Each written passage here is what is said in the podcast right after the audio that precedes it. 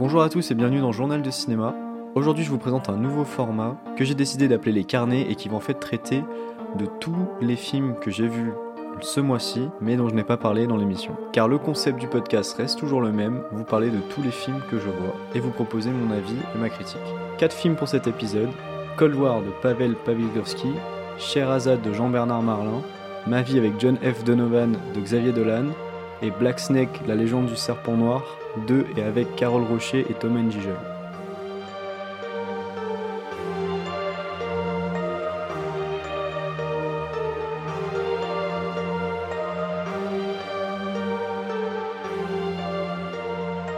Le premier film dont je vais vous parler, c'est Cold War de Pavel Pawlikowski, avec Joanna Kulig et Thomas Scott, sorti en 2018. Et dans ce film polonais en noir et blanc, on suit une histoire d'amour entre l'auteur d'un spectacle et l'une de ses chanteuses, et cette histoire d'amour va connaître des complications à cause de la guerre froide. Et finalement, de tous les films dont je vais vous parler aujourd'hui, c'est potentiellement celui que j'ai préféré, en tout cas celui qui a les plus grosses qualités cinématographiques pour moi. Premièrement parce que c'est un film qui est extrêmement beau, qui fait un usage du noir et blanc magnifique. Il y a une vraie volonté de donner une dimension esthétique importante au film et une dimension esthétique réussie pour moi. Elle est vraiment très belle. C'est une des plus grandes, peut-être même la plus grande qualité du film. Et au-delà de la mise en scène, et ce qui donne pour moi vraiment cette profondeur esthétique au film, c'est cette photographie qui est étincelante, qui sublime et qui illumine chacun des plans, d'une mise en scène qui est aussi de bonne facture, mais voilà, vraiment l'esthétisme, la qualité, la grande force du film, ça va être cette photographie qui sublime vraiment l'image. L'autre grande réussite du film pour moi, c'est le duo d'acteurs.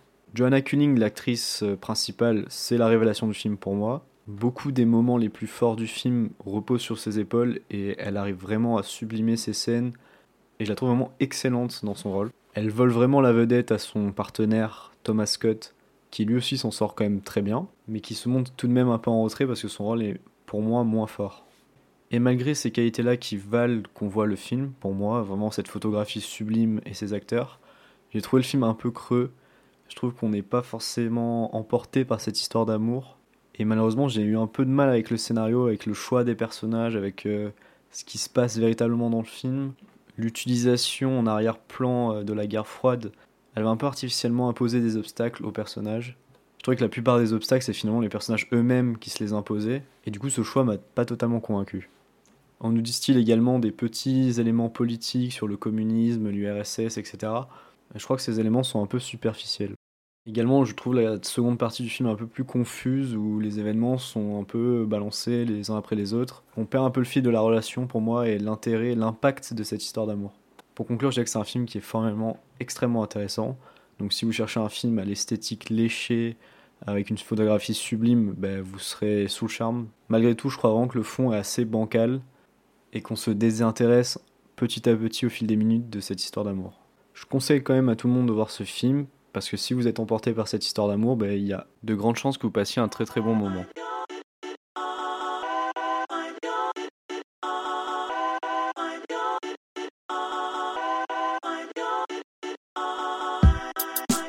Et on passe directement au deuxième film dont je voulais vous parler. Ce film, c'est Sherazade de Jean-Bernard Marlin avec Dylan Robert et Kenza Fortas sorti en 2018.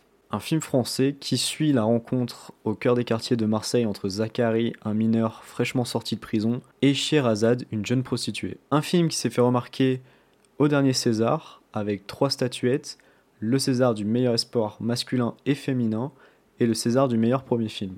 C'est un film assez impressionnant dans sa reconstitution euh, des quartiers populaires de Marseille. On est vraiment dans une démarche euh, naturaliste, un peu euh, dans l'esprit documentaire de The Wire, bien qu'ici la fiction s'efface encore plus pour moi au profit du, documentaire, avec une histoire assez simple, mais justement au service de cette reconstitution.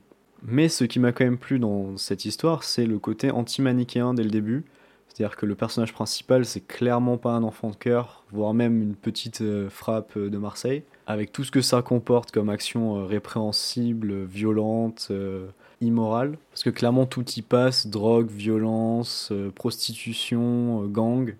Et le choix du réalisateur de ne pas avoir édulcoré son personnage principal, de ne pas en faire euh, tellement une victime, on va dire, quelqu'un qui essaie de bien agir, mais à qui il arrive que des, que des choses horribles, un peu comme on a pu le voir dans le Joker dernièrement, Et c'est de là que naît la violence. Là, en fait, il est pauvre, il est très pauvre même, il vit dans une famille difficile, mais c'est pas nécessairement une excuse, on va dire. Le film l'excuse pas, et il a vraiment un côté antipathique assez prononcé. Cet angle documentaire choisi euh, soigneusement, je le trouve très très intéressant, sans jugement, vraiment une dynamique naturaliste, on vous montre les choses et après c'est à vous de vous faire votre propre avis. Malheureusement cette dynamique-là, je trouve qu'il la casse un petit peu vers la fin de son film, le réalisateur, en essayant de rendre un peu attendrissant son personnage principal euh, suite à une bonne action qu'il aurait faite, comme si elle allait effacer en fait toutes les autres actions précédentes qui étaient elles euh, assez horribles. Cette volonté naturaliste, ça va quand même lui permettre d'avoir des acteurs principaux et qui jouent extrêmement bien, simplement parce qu'on a l'impression qu'ils ne jouent pas, qu'ils sont euh, tels qu'ils sont dans la vraie vie à tel point que j'aurais du mal à voir ces acteurs euh, jouer dans d'autres films ou dans d'autres types de rôles, tellement ils ont l'air d'être proches de leur personnage et donc malheureusement d'être des acteurs n'ayant pas la possibilité de faire d'autres choses par la suite. J'espère pour eux cependant me tromper sur ce point et qu'ils auront une longue carrière d'acteur. D'un autre côté, je serais très curieux de voir ce que le réalisateur Jean-Bernard Marlin va faire par la suite. Et j'aimerais vraiment voir ce qu'il pourrait refaire à Marseille, tellement je trouve qu'il filme la ville et la vie de cette ville avec un certain talent. Ça se voit qu'il la connaît très bien, donc euh, ça peut être très intéressant. Un gros bémol pour moi, c'est que contrairement à Cold ce film-là, il a une photographie que j'ai trouvée hideuse. Il y a un nombre de lens flares incalculable, de décors euh, surexposés où on se fait aveugler littéralement. Et pour moi, c'est clairement un des gros ratés du film. Si je devais conseiller ce film, c'est pour les personnes qui sont fans de cinéma un peu naturaliste, justement avec cette patte un peu documentaire. Je pense que d'un autre côté, certains vont être un peu agacés par justement ce côté euh, trop réaliste. Même si j'ai pas trouvé le film particulièrement exceptionnel, je trouve qu'il mérite le coup d'œil. En plus, le film étant situé à Marseille, ça change un peu du contexte parisien dont on a souvent l'habitude au cinéma français. Pour conclure, je dirais que c'est un premier film encourageant, avec un casting sauvage très bien réussi, une reconstitution de Marseille, de sa vie, euh, de ses quartiers populaires vraiment euh, très bien documenté et donc très fidèle. Mais si tout ce dont je viens de vous parler vous intéresse pas, ben, je pense que le film va vous ennuyer et même peut-être vous agacer.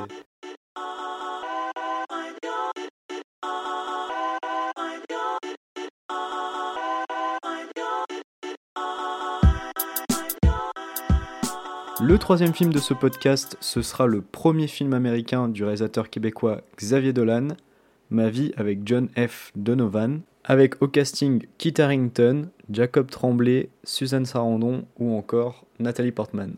Film sorti cette année qui nous raconte en fait euh, la correspondance entre un enfant qui se rêve acteur et un acteur de télévision en passe de devenir une superstar euh, d'Hollywood. Et sous la forme d'un flashback, on va nous raconter cette correspondance de son début à la mort de cet acteur. Et c'est historique, c'est la première fois que je vais vous parler d'un film que je n'ai pas aimé. Et je pense que la plupart du temps, les films que je n'ai pas aimés, ils vont passer dans ce format-là d'épisode parce que j'aime pas parler pendant euh, des heures et des heures de films que j'aime pas. Je préfère largement parler des films que j'aime bien. Alors Xavier Dolan, euh, je sais pas s'il est encore utile de le présenter, mais c'est un réalisateur que j'apprécie pas particulièrement. Je trouve qu'il a fait des bonnes choses, notamment Mommy, comme des choses absolument catastrophiques comme euh, Les Amours Imaginaires, ou encore extrêmement prétentieuses comme Juste la fin du monde par exemple. Mais pour moi ici, il fait ni l'un ni l'autre, c'est juste un film pas intéressant, tout simplement. Un film où on s'ennuie, qui raconte pas grand chose, on sait pas vraiment où ils vont en venir. Euh, ils nous répètent encore les mêmes choses qu'on a pu avoir auparavant, c'est-à-dire euh, les difficultés avec sa mère, la mère alcoolique, etc. Euh, l'enfant un peu incompris, brillant, qui a un grand avenir, etc., mais qui est pas à sa place. On a l'éthique de réalisation habituelle avec la musique pompière qui arrive à bloc pour nous rajouter de l'émotion, pour nous faire ressentir quelque chose. Et là, tout ça peut fonctionner quand on ne l'a pas vu et quand en plus c'est bien fait, et eh ben je trouve que dans ce film-là, euh, ça fonctionne pas. On tourne pas mal en rond, on a du mal à s'attacher à cette histoire qui est assez plate finalement. Et malgré un casting de, premier choix, je trouve que ben, c'est un film creux. Voilà, tout simplement, c'est.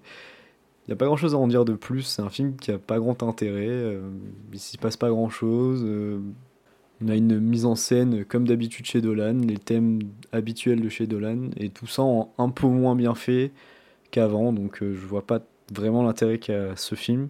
Et même pour les fans du coup de, ce réalisateur, parce que tout ce qui est fait a déjà été fait par, auparavant en mieux, eh bien je vois mal quel intérêt on pourrait trouver à ce Ma vie avec John F. Donovan.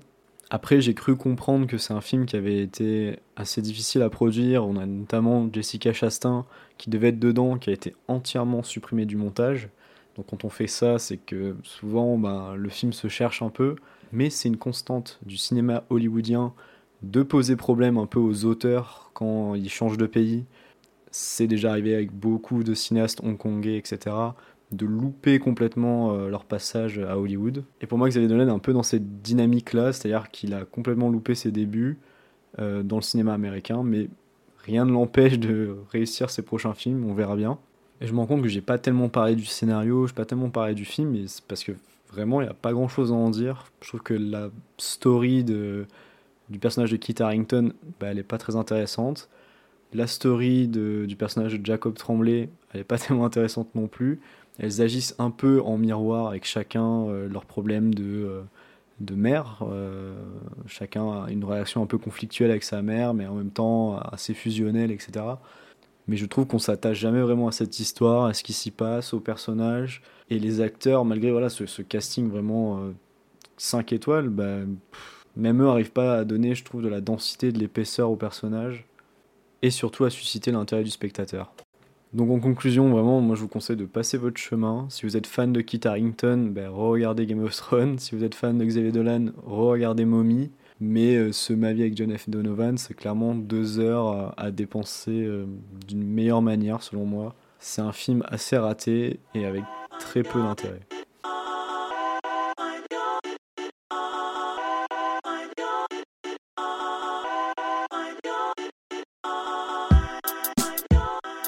Et ceux qui auront écouté cet épisode jusqu'au bout auront le meilleur pour la fin. Black Snake, la légende du serpent noir 2 et avec Carole Rocher et Thomas Njijol. Un des films les plus catastrophiques que j'ai vu cette année et depuis longtemps. Peut-être avec All Inclusive aussi que j'ai vu cette année qui était une catastrophe euh, thermonucléaire. Un film qui parle de Thomas Njijol qui se fait mordre par un serpent en Afrique et qui devient une espèce de frelon vert appelé Black Snake qui va s'opposer au président africain, qui est une caricature de président africain euh, qui trempe complètement dans la France-Afrique, euh, qui détourne l'argent, etc., etc. Alors la première question que je me pose et que vous vous posez aussi peut-être, c'est pourquoi j'ai regardé ce film?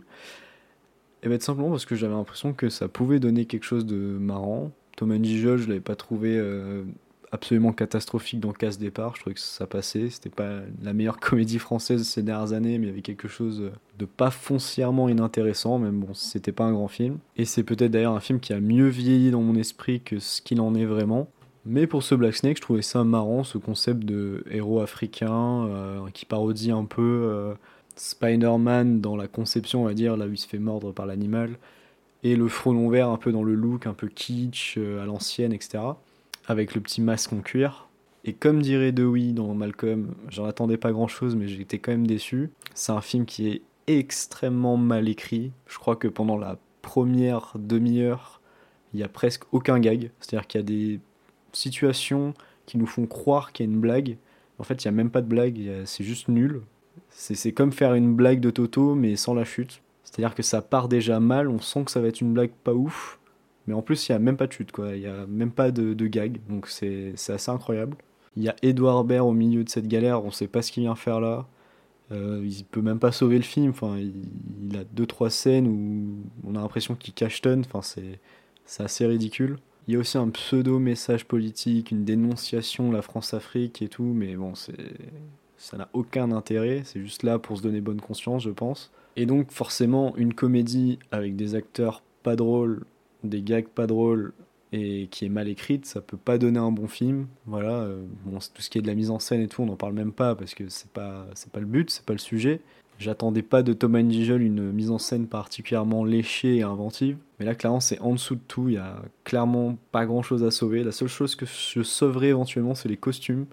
Que ce soit le costume de Black Snake qui est marrant, voilà, avec ce petit pastiche du, du frelon vert, le costume du méchant, euh, on dirait un peu un méchant de James Bond à l'ancienne ou même bah, le, costume des, personnages, il y a aussi des, sapologues et tout.